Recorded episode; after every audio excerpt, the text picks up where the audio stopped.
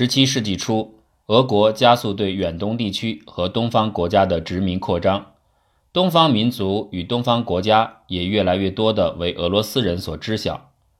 十七世纪四十年代，沙皇政府把西伯利亚全部纳入版图之中，将东部国界推至太平洋西岸。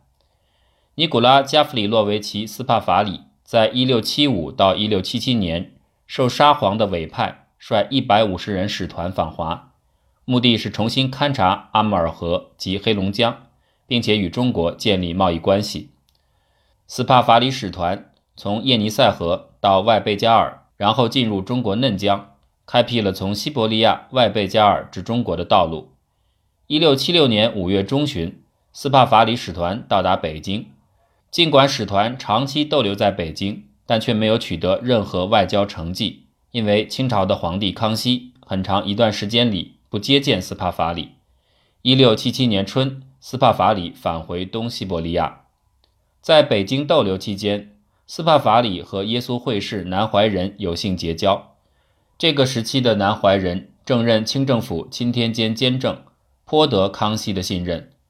早期俄国使节无人通晓中文，清政府也缺少懂俄语者。南怀仁就被斯帕法里聘为其在中国问题的外交顾问，负责正式外交谈判时的翻译工作。南怀仁还赠送给他自己的《昆舆全图》。斯帕法里相继发表了《中华帝国志》《穿越西伯利亚到中国边境旅行》等书，一时轰动欧洲。在《中华帝国志》中，他向俄国首次介绍了朝鲜与清朝的从属关系，以及他所了解到的朝鲜风物民情。朝鲜人和中国数次对抗，数次摆脱中国政府的控制，但最终又被纳入中国政府更加严厉的控制之下。二十多年前，满洲人就曾强迫他们按照满洲习俗留发和着服。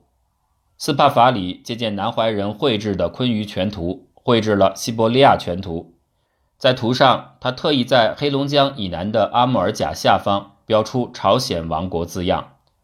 斯帕法里在中华帝国志当中写道：“从阿穆尔河河口到中国并不遥远，但要经过一个周折，必须绕过朝鲜的内河，航行大约二百俄里，之后即可到达北京。”斯帕法里出使报告提到了朝鲜使团进贡北京时的驻地。玉河桥西的会同馆，他写道：“院子很大，只是房子有些破旧，并有多处倒塌。院子周围有一道石墙，高两俄丈半。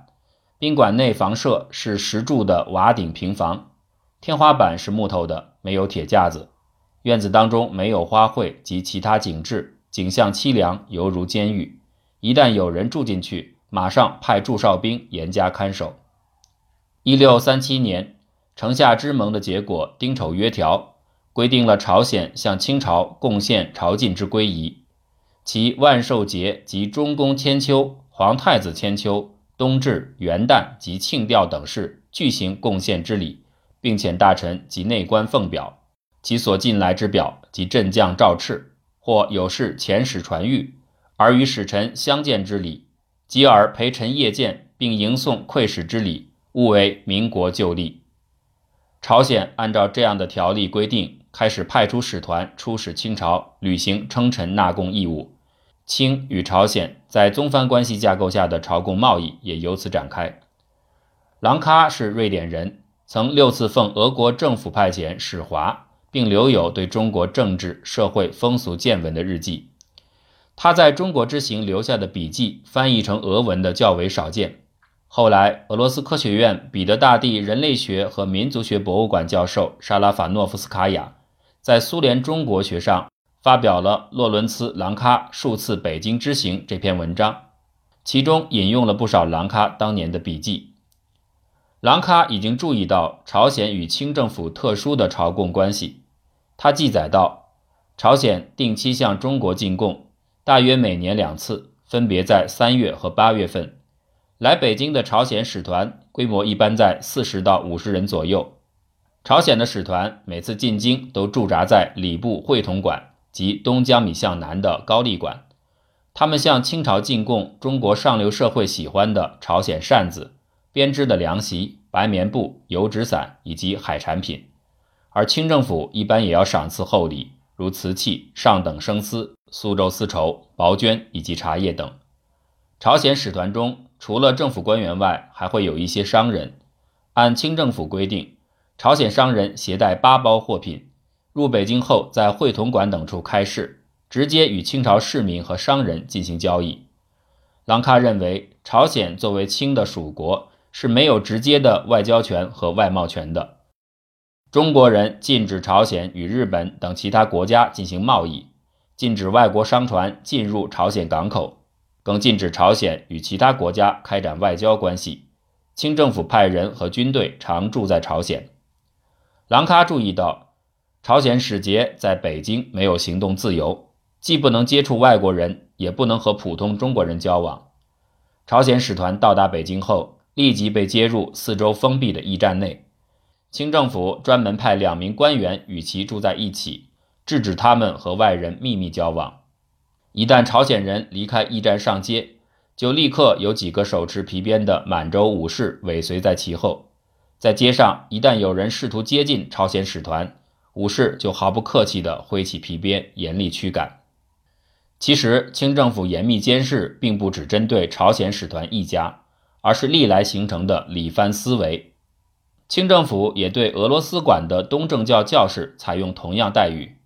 清代著名掌故家陈康祺在《郎潜记文二笔》中记载了圣祖处置俄国共使之法，即康熙间，俄罗斯共使入京，人对另选善扑处有利者在管伺候，凡俄国一使一役出外，必有一善扑者随之。俄人虽高大强壮，而两股用布束缚，举足不灵。偶出扰民，善扑者从其后踢之，则扑地不能起，以此秉然守法。一七二二年二月二十号，兰喀邀请朝鲜奏请使李建命的随员到俄罗斯馆来访，试图商谈俄国与朝鲜商贸问题。然而，朝鲜人来到我们住处，遭到了清政府官员的严厉反对。满洲武士用皮鞭威胁他们，我命令将中国人赶出大门以外。并警告他们不允许在我的住处这样对待朝鲜客人，这样才得以单独的与朝鲜人相见，但时间极短。二月二十六号，朝鲜人又试图到我处，但这次被中国人挡在门外。郎喀与朝鲜使节的会面是有文字记载的，俄罗斯人和朝鲜人的第一次直接接触，尽管时间短暂，并且笔记语言不详。但此次会面给郎喀留下了极为深刻的印象，也加深了俄国对朝鲜的了解。比丘林是俄国东方学与汉学开创者，是俄国朝鲜学的奠基人。他在北京生活了十四年，在这期间特别注意结交清政府各级官员，并且注意与中国境内其他民族人士及中国周边国家人士结交，目的在于学习其语言，了解对方的国情。经过十多年不懈的努力，比丘林不仅掌握了汉语、满语、藏语，而且掌握了朝鲜语。他在北京与多位朝鲜学者与官员交往。一八二九年，他出版的《北京志》当中详细介绍了高丽馆情况。每年向中国朝廷进贡的朝鲜人住在高丽馆，使馆建筑简陋，住宿条件恶劣。来京的朝鲜人都在室内搭草席过冬。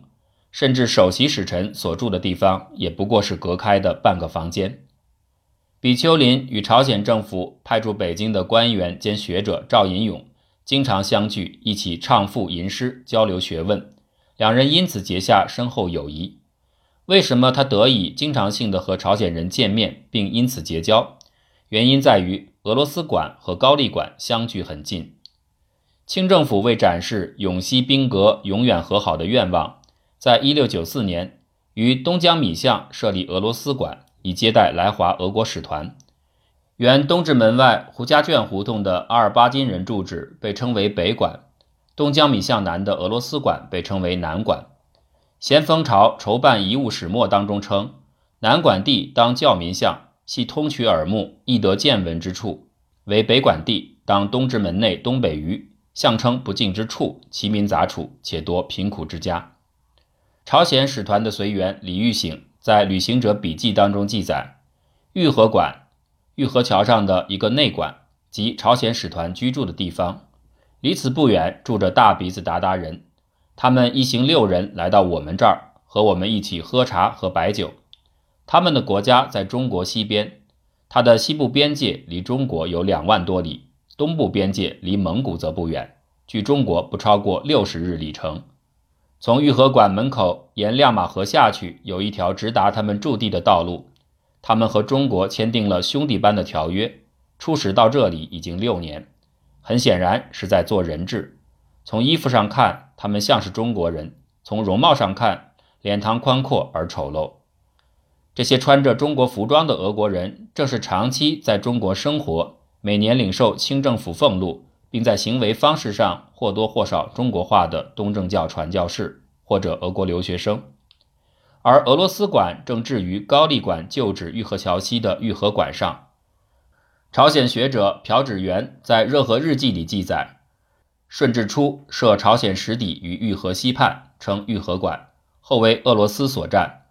俄罗斯所谓大鼻子鞑子最凶悍，清人不能治，遂设会同馆于甘榆胡同。为避俄人所扰，清政府将高丽馆迁至甘榆胡同，今东四南大街甘榆胡同。距东江米巷不到千米。一八四二年出版的《中华帝国详志》是比丘林众多著述中一部关于中国历史与现状的最为详尽的著作。书里边介绍了中国边疆地区的历史和现况，如满洲、西藏、蒙古等，也简要介绍了朝鲜。此书部分的第四章即是朝鲜国家。因此，比丘林被俄罗斯学界视为开辟俄国朝鲜学的第一人。称他完成了朝鲜中世纪历史和中国古代历史的分离。伊凡·亚历山大罗维奇·冈察洛夫是19世纪俄国著名作家，也是著名的旅行家。1852年10月7号，他辞去财政部外贸局翻译的职务，获准以海军中将普提亚廷秘书的身份，跟随巴拉达号三桅战舰自彼得堡军港出发，开始环球旅行。在长达两年零四个月的航行里，冈察洛夫以信函和日记的形式，真实记录了所到之处的山川风物、市井生活、种族民俗。巴拉达号计划在一八五四年三月抵达日本长崎，然而由于海流影响，使得战舰大大偏离预定航线。四月二号，巴拉达号停泊在朝鲜南部济州海峡附近的巨文岛。负有军事政治使命的俄国旅行者试图深入到巨文岛内地，丈量海岸线，并提出通商要求，结果和当地朝鲜人发生流血冲突，后以双方克制和互相致歉结束争端。四月七号，巴拉达离开巨文岛，前往日本长崎。这次偶遇是俄国人第一次登陆朝鲜，较为深入的、近切的了解朝鲜社会。也使冈察洛夫终于有幸见到这远东的最后一个民族。他写道：“高丽王国建立不久，命运之神就开始戏弄他，也就是说，中国人、日本人、蒙古人轮番对他进行征剿、讨伐、颠覆，使新旧王朝频频更迭。朝鲜国王软弱无力，只得听凭命运的主宰，归顺中华帝国。从政治说，朝鲜堪称为独立国。”因为这个国家是由自己的君主治理，有自己的法律，有自己的语言。朝鲜臣属于中国，除了表现为接受这种恩准以外，每年还要派遣二百人的朝贡使团前往中国，向中国皇帝贺年。这种状况颇似在远方成家立业的儿子依附祖籍的父亲一样。每当新王继位，必须遣使北京。一般说来，中国总是照例恩准，而且收下贡品后。往往赐以更为丰厚的回礼。中国皇帝从不干涉朝鲜人的事务。以上关于朝鲜国家体制与中国关系的论述，显然不是这次旅行能够提供给冈察洛夫的信息。说明到19世纪上半叶，俄国政府和社会对朝鲜已有相当的了解。但冈察洛夫仍然慨叹：遗憾得很，时至今日，有关朝鲜的国内信息，诸如政策、财富。生产及风俗习惯等等，还是十分闭塞。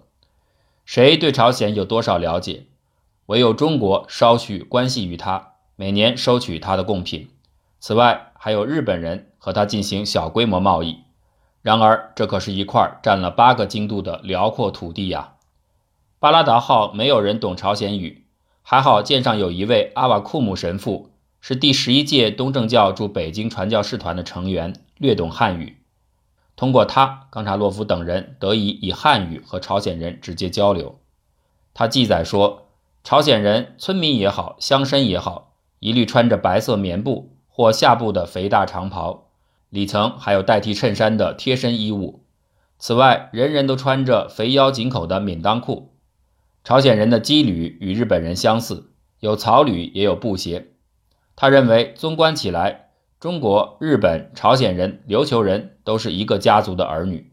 中国人是长房，人数最多，居于首位。他们之间有着不容混淆的共同特点。朝鲜人的仪容举止远不如日本人和琉球人文雅，尽管三者都来源于一种文明——中国文明。如今，我们终于见到了几乎构成远东的四大民族。但了解的程度不尽相同，一种是天天晤面，有过举足轻重的交往；另一个是表面相识；第三个是小住做客；最后一个是走马观花。如果不是按照血统，而是按照仅次于血统的教育、文化、习俗、习惯，乃至于语言、信仰、服饰等诸方面来看，那么上述四大民族无疑是属于一个大家庭。冈察洛夫亲眼见过朝鲜文书籍。认为朝鲜文不像汉字那样繁难。他知晓，为了加冕朝鲜共使对中国的恭顺与崇敬，中国人总是向他们传播自己的知识和文字。久而久之，在朝鲜就形成一种风气：凡重要公文和学术著作都要使用中国文字，而本国文字多用于一般场合。相比较而言，同时期朝鲜对俄国的认知更为模糊。朝鲜第一次知晓俄国是在1654年。受清政府礼部之邀，联合抗击入侵黑龙江的俄国哥萨克。此时，朝鲜还对俄国与哥萨克一无所知。清政府使臣韩巨源面见朝鲜国王孝宗时，孝宗还不解地问道：“罗善是何国也？”韩巨源答：“宁古塔之旁有别种，此乃罗善也。”朝鲜历朝参议金景善出使北京时，与俄罗斯人多有交往，著有《俄罗斯馆记》。书中记载，俄罗斯或称阿罗斯，或称俄罗斯，以其人皆鼻大，或称大鼻子达子，即蒙古别种也。时至十九世纪，饱学之士金景善仍然像一百余年前的朝鲜国王一样，把俄罗斯人视为蒙古人的旁支，实在是孤陋寡闻和以讹传讹的太紧。一八五四年四月，作家冈察洛夫随巴拉达号三桅战舰登陆朝鲜巨文岛时。在约见当地人时，一位有着地方长老模样的朝鲜老丈劈头第一句话就问我们是何方蛮夷，是北方的还是南方的？他们好奇地打量我们，触摸我们的制服、头发和手上的皮肤，有人甚至要脱去我的皮鞋，反复端详，然后又仔细地看了袜子、遮阳伞、军帽等等。这些事例说明，十七到十八世纪，甚至到十九世纪的朝鲜。对外部世界仍然知之甚少，一片茫然，而且他关于外界的信息多来自于中国，也说明此时的俄国对于中国和朝鲜来说都是未知的国度与民族。